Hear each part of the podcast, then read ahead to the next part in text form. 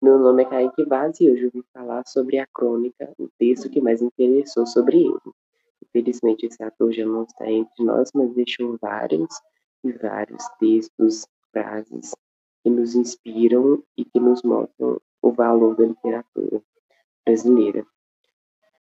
Se fosse ensinar a uma criança sobre a beleza da música, não começaria com partituras, notas e pautas. Ouviríamos juntos as melodias mais gostosas e lhe contaria sobre os instrumentos que fazem a música.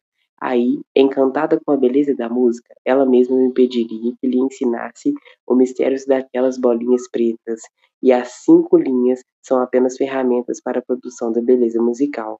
A experiência da beleza tem de vir antes. Rubem Alves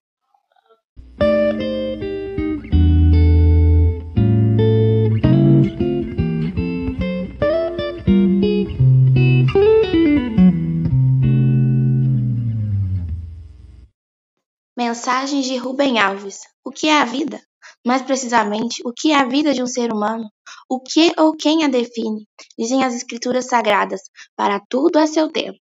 Há tempo para nascer e há tempo para morrer. A morte e a vida não são contrárias, são irmãs. A reverência pela vida exige que sejamos sábios para permitir que a morte chegue quando a vida deseja ir.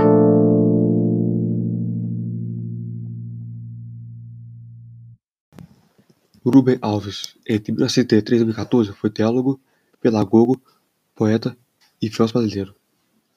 É autor de diversos livros sobre diversos assuntos, entre eles filosofia, teologia, psicologia e história infantis. Rubem Alves nasceu em Boa Esperança, Minas Gerais, no dia 15 de setembro de 1933. Educadamente família protestante, estudou teologia no Seminário Presbiteriano de Campinas, São Paulo.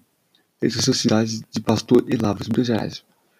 Nos anos 80, tornou-se psicanalista através da Sociedade Paulista psicanálise. Passou a escrever para grandes jornais sobre comportamento e psicologia.